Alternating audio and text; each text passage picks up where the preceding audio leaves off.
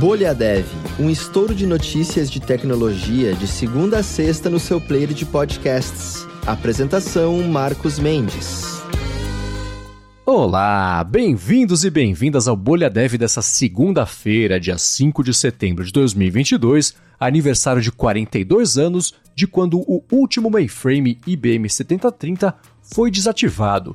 Ele foi o primeiro supercomputador transistorado da IBM, concebido para pesquisas de armas atômicas e pesava nada Ele era uma bomba ele próprio, pesava 30 toneladas. Esse computador que há 42 anos, a última unidade dele era desativada.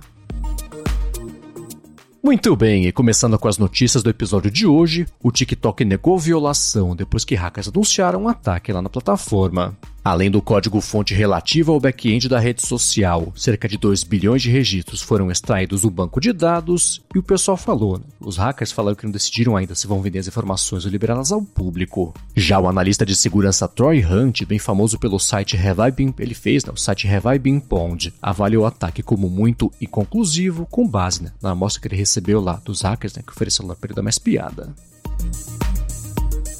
E falando sobre JavaScript agora, o Ryan Dahl, que fez o Node.js e Deno também, pediu para a Oracle liberar a marca registrada do JavaScript como sinal de boa vontade para a comunidade.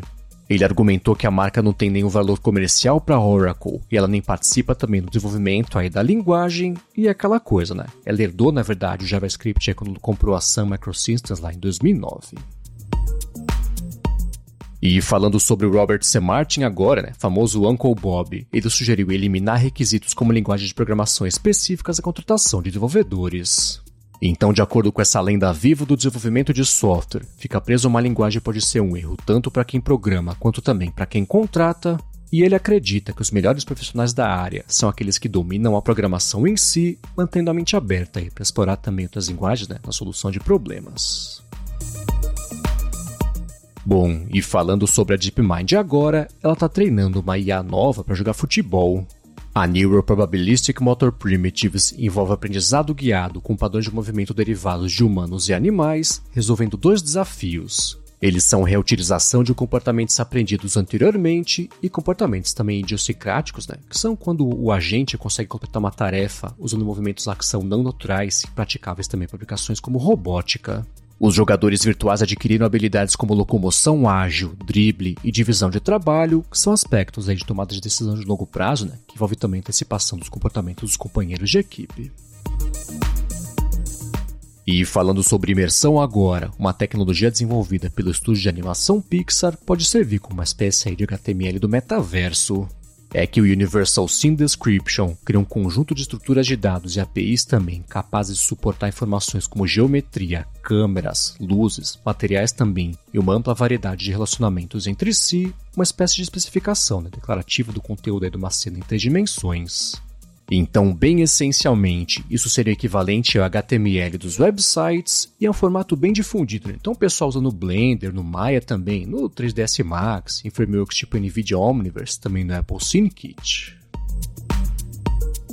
Bom, e falando sobre a meta agora, ela fez uma IA para ler a fala no cérebro humano chamada Wave2Vec 2.0. Ela consegue decodificar expressões linguísticas a partir de técnicas não invasivas da atividade cerebral, e o modelo foi treinado em eletroencefalogramas e magnetoencefalografias também de pessoas saudáveis, né? ouvindo lá audiolivros e frases isoladas. Aí uma expectativa bacana para essa tecnologia é que ela possa ajudar no futuro as pessoas com lesões neurológicas traumáticas a se comunicar novamente.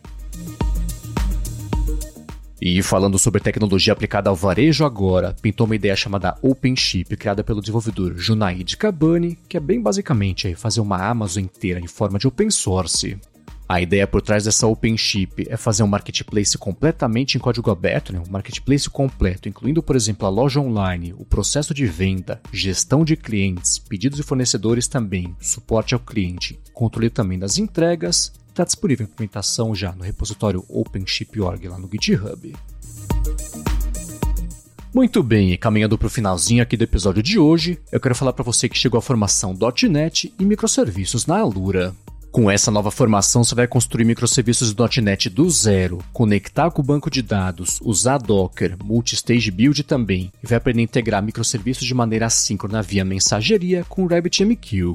Um ponto importante que para aproveitar ao máximo essa formação, é bom você conhecer .NET, ter tido contato com algum provedor cloud e conhecer os conceitos de microserviços. E para saber mais sobre a formação .NET microserviços, tem link aqui na descrição.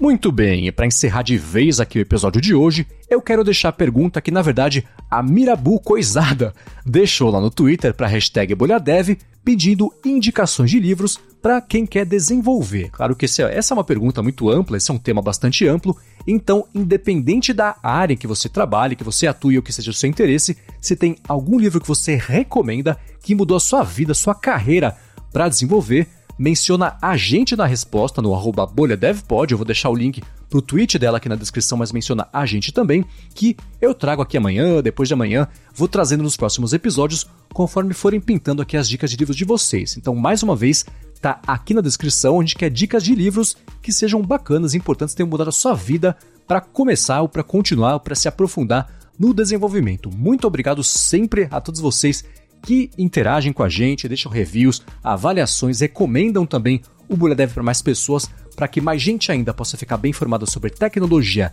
inovação e desenvolvimento. E o Bolha Dev, é claro, tá de volta amanhã. Até lá!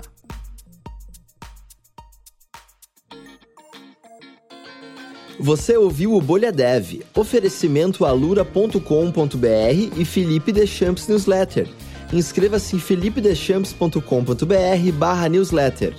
Edição Rede Gigahertz de Podcasts.